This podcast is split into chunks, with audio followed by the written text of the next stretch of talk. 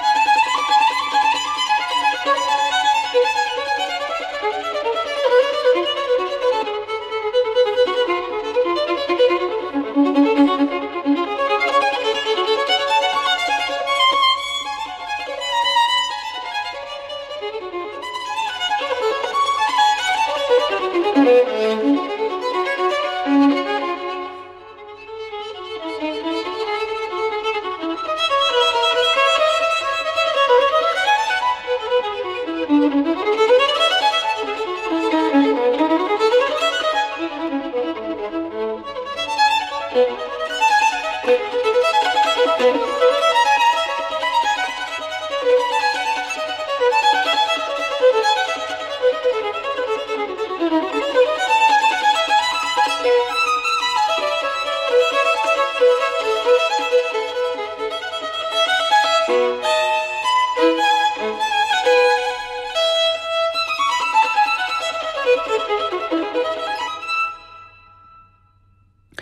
Prélude de la troisième partita pour violon seul de Jean-Sébastien Bach, un extrait de la nouvelle intégrale des sonates et partita de Bach par Teddy Papavrami, qui vient de paraître sous le label Alpha.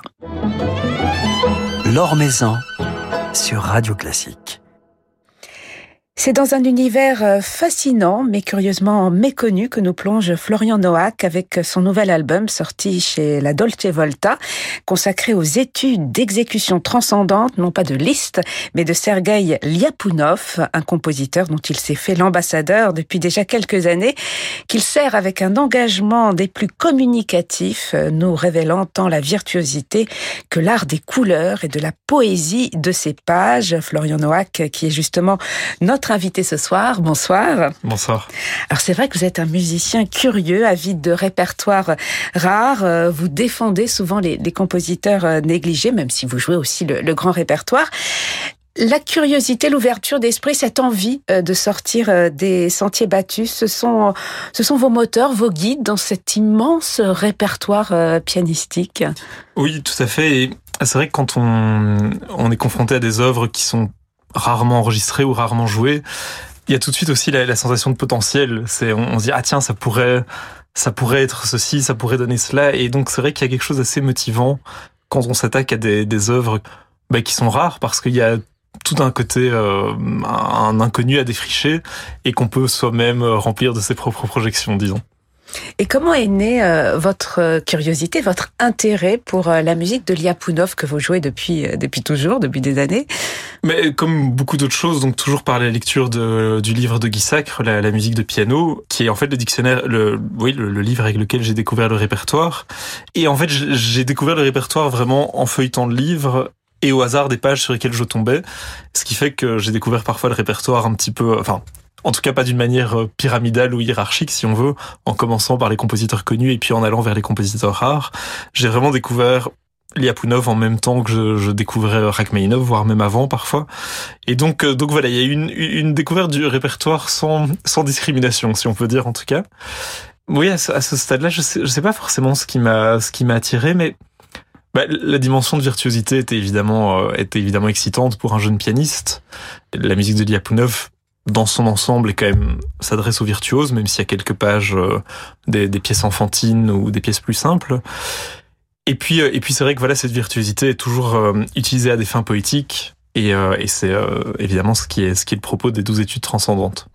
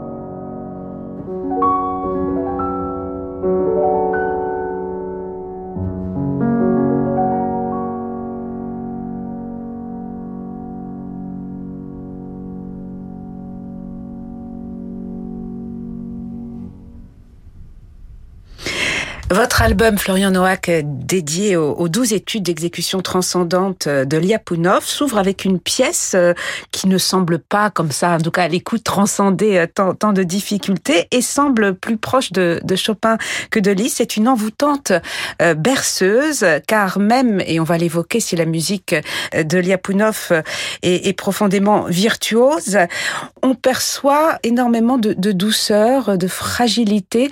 On perçoit une âme assez euh, assez pudique euh, quelque part à, travers euh, cette musique. Tout à fait, c'est c'est un petit peu le, paradoxe presque de Liapunov et, même de ce cycle d'études transcendantes ouvrir des études transcendantes par une berceuse, c'est évidemment un, c'est évidemment quelque chose d'un petit peu, d'un petit peu paradoxal si on veut. Mais c'est que dans, dans l'ambition pianistique et dans cette manière de dépasser les limites, il se rapproche très fort de Liszt. Mais je pense que dans la personnalité, c'est quelqu'un qui tient, à mon avis, un petit peu plus de, de Chopin. Il y a effectivement une forme de, de pudeur et une certaine forme de fragilité aussi qu'on retrouve dans cette berceuse, justement. Oui, il était beaucoup plus introspectif que, que Liszt. Oui, et, et, aussi que son autre grand mentor, qui est Balakirev, euh, le, le, chef de file du groupe des cinq, donc. Alors quelques mots peut-être euh, pour nos auditeurs euh, à propos de, de Lyapunov. C'était donc un compositeur russe. Il est né en gros entre Tchaïkovski et, et Rachmaninov. Il a vécu une grande partie de sa vie en France, enfin en tout cas après la Révolution russe, et, il est mort en France. Comment situer stylistiquement l'art de Lyapunov, Florian Noack? Alors pianistiquement, euh, vraiment sur le plan instrumental, c'est quelqu'un qui, qui, suit les traces de Liszt. Euh, ça, c'est très très clair. C'est un grand virtuose du piano. C'est un grand hein, virtuose. Il y a quelques enregistrements encore euh, de Liapunov lui-même, notamment dans, dans euh, l'élégie en mémoire de Franz Liszt, qui clôt le cycle des douze études transcendantes. Musicalement, en termes, disons vraiment de, de contenu, il a très vite euh, été un petit peu happé par le, le, groupe des cinq, donc ce groupe de compositeurs qui avait une, une esthétique euh, on peut le dire plutôt nationaliste, basé notamment sur le, le folklore, l'emploi de motifs un peu caucasiens, orientalisants parfois. Et donc Liapunov a été très proche de Balakirev, qui était le chef de file de ce, de ce mouvement. Et euh, en compagnie de Balakirev et je pense de Liadov, il a été aussi commissionné par la Société impériale de géographie, si je ne me trompe pas, pour collecter des mélodies populaires russes. Donc il a été vraiment très fort dans cette mouvance-là, qui était de voilà de, de, créer une musique qui soit sans doute euh, authentiquement russe, par opposition à à l'influence occidentale qui était très présente. Donc c'était un peu le, Bartok de la, de la musique russe hmm, je, je sais pas trop parce que Bartok a quand même sa manière à lui d'accommoder ses, ses, motifs populaires et, et, sa manière extrêmement personnelle et, et très très individuelle. Liapunov, je pense, suit, euh, suit Rimsky-Korsakov, suit Borodine, euh, c'est un peu un, un, certain air du temps, si on veut, cette manière d'harmoniser euh, et, et, de décorer en fait ces mélodies. Je pense que c'est aussi peut-être ce qui lui fait un petit peu de, de tort, c'est que c'est pas une personnalité immédiatement identifiable. C'est quelqu'un qui s'inscrit vraiment dans la lignée et en rapport avec d'autres compositeurs. Je pense au premier plan Balakirev et euh, Franz Liszt, avec une affinité secrète, je pense, avec euh, avec Chopin. Mais il y a vraiment ce, ce paradoxe un petit peu, enfin, ce paradoxe qui est présent dans beaucoup de musique russe entre d'une certaine manière la, Russie et l'Europe.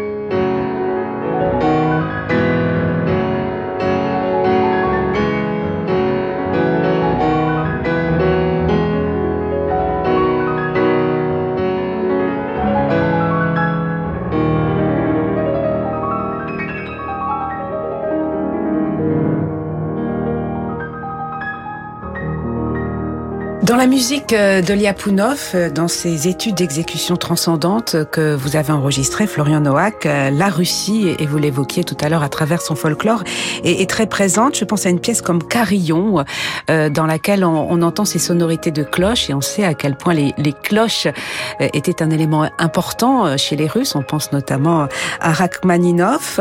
C'est une musique qui vous invite, du coup, à aller rechercher des, des couleurs, une palette de couleurs extraordinaires, et on sait que c'est un art euh, que vous maîtrisez particulièrement, vous qui êtes également euh, un, transcripteur. C'est ce qui vous intéresse, entre autres, au clavier, d'aller euh, rechercher des sonorités, de, donner cette dimension assez orchestrale.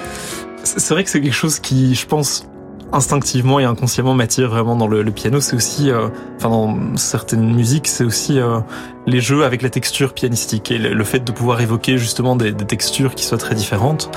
Pour ça, justement, les études de Lyapunov sont incroyablement bien écrites. Dans Carillon, il y a il y a vraiment pas à se forcer. Je veux dire, la, pièce est tellement bien faite qu'on, enfin, il me semble qu'on peut qu'on peut pas passer à côté.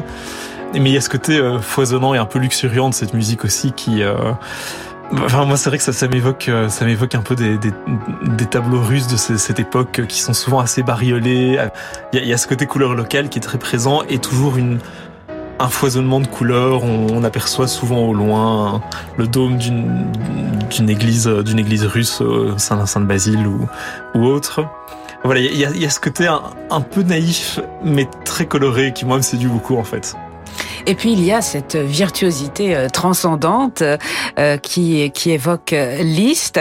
Alors c'est vrai que ces études d'exécution transcendante de Lyapunov, elles sont dans, dans la lignée, dans le prolongement des études d'exécution transcendante de Liszt, dans la mesure où elles explorent les, les autres tonalités, puisque Liszt avait envisagé à l'origine de faire un, cycle de 24 études. Mais en même temps, le rapport à, à la transcendance est, est différent chez, chez, chez Lyapunov. Tout à fait. Donc effectivement, au départ, part, Lyapunov conçoit le cycle comme euh, un complément à celui de Liszt. Euh, donc c'est vraiment une œuvre assez fraternelle de ce point de vue-là. Et euh, il y a énormément de références. La plus visible est donc cette dernière étude, une élégie en mémoire de Franz Liszt. Mais effectivement, je trouve que le, ressenti global pour moi de, des études de Liszt par rapport à celle de Lyapunov est assez différent.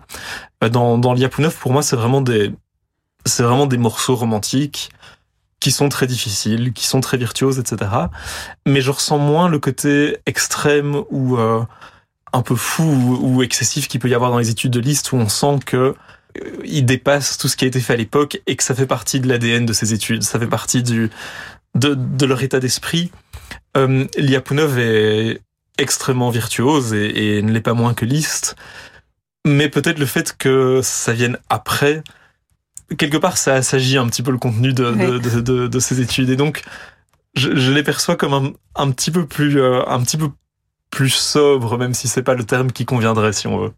Mais comment, euh, pour un interprète, Florian Noack, arrive-t-on à, transcender euh, cette difficulté? Quel plaisir d'ailleurs provoque euh, cette virtuosité, cette, technicité poussée très très loin, puisque même chez Lyapunov, la, virtuosité est, de haute volée. C'est le plaisir de la couleur, vraiment. C'est que c'est la, virtuosité, en fait, l'outil qui permet de tirer des sonorités du piano auxquelles on n'aurait pas accès autrement. Donc, je, je pense c'est vraiment ça la, notion de transcendance, c'est-à-dire que il y a des, des œuvres qui sont euh, tout aussi difficiles. Enfin, je pense vraiment parmi des études de Czerny, mais on n'a pas le, le, même plaisir et la même la même gratification évidemment dans justement quand on a tous ces effets de carillon qui sont qui sont écrits sur trois portées au piano. C'est aussi un peu un jeu et un jeu d'illusionniste euh, qui est, qui est d'arriver à suggérer bien plus qu'un simple instrument à, à, clavier en fait. Et donc euh, voilà, la récompense est un peu dans voilà dans le jeu de couleurs et dans l'illusion en fait. En tout cas, le, résultat est fascinant. On se laisse véritablement emporter par cette musique, musique de Liapunov que vous venez donc d'enregistrer, Florian Noack, pour le label La Dolce Volta. Et votre actualité, ce sont également des concerts à venir avec l'Orchestre national d'Île-de-France. Vous resterez dans le répertoire russe avec Prokofiev. Vous jouerez son troisième concerto pour piano. Plusieurs rendez-vous le 19 novembre à Rueil-Malmaison, le 21 novembre à Villejuif et le 22 novembre à la Philharmonie de Paris. La musique de Prokofiev, vous la connaissez bien. Vous nous avez offert notamment un, merveilleux enregistrement de ces visions fugitives. Comment expliquer vos affinités avec Prokofiev, avec la musique russe en, général? Ça, c'est très difficile à dire. Bon, un souvenir évidemment d'enfance, mais euh, voilà, ça vaut ce que ça vaut. Et je sais pas si on peut extrapoler à la, musique russe. C'est que quand j'étais petit, ma, grand-mère euh, mettait souvent des, vieux 33 tours d'Ivan Rebrov. Alors moi, j'adorais ça quand j'étais petit, euh, la balalaïka, etc., etc. Et donc, il y a eu sans doute dans mon imagination de petit enfant un, lien avec la Russie qui s'est formé, un, lien un peu fantasmé. Il y a eu aussi mes études avec Vassili Lobanov, qui est un pianiste et compositeur russe, qui lui a été aussi très proche de, bah, Richter notamment, de Shostakovich, euh, de, de, gens comme ça, et qui m'a aussi un petit peu, euh, je dirais, ouvert à la littérature russe, enfin pas que russe d'ailleurs, mais euh, voilà, il y, a eu une série de, de, choses qui sans doute sont partiellement conscientes et partiellement inconscientes qui me parlait et euh, et, et peut-être effectivement bon ben voilà aussi le, je pense mon, mon point de départ en musique, ce par quoi je suis un peu, je me suis intéressé au répertoire, c'est le romantisme au début, et le romantisme est prolongé très fort en Russie. C'est c'est le pays où entre guillemets il porte ses fruits les, les plus tardifs. Et, euh, et, justement des compositeurs comme Prokofiev, malgré son côté un peu iconoclaste et et euh, casseur de piano si on veut, ben, Prokofiev a aussi un, un fond lyrique euh, énorme. Euh, il y a quand même un lien avec tous ces compositeurs romantiques que j'aime beaucoup. Ça a été l'élève de Liadov, euh, même si je pense que c'était un élève assez difficile et assez critique. Il y a plein de couleurs féeriques chez Prokofiev qui sont plus modernes, mais qui ont le même. Euh, enfin, je, en tout cas, j'y vois un peu le, le même fond féerique qu'on retrouve en fait dans chez Rimsky-Korsakov et chez tous ces compositeurs là en fait. Et chez Liapunov. Et chez Liapunov. voilà, donc le troisième concerto de Prokofiev, vous le jouerez Florian Noack avec l'Orchestre National d'Île-de-France du 19 au 22 novembre. Euh, 22 novembre, ce sera à la Philharmonie de Paris. Et puis, on, on se régale avec votre enregistrement des études d'exécution transcendante de Sergei Liapunov, euh, un enregistrement qui vient de paraître sous le label La Dolce Volta. Merci beaucoup d'avoir passé un moment avec nous. Merci à vous.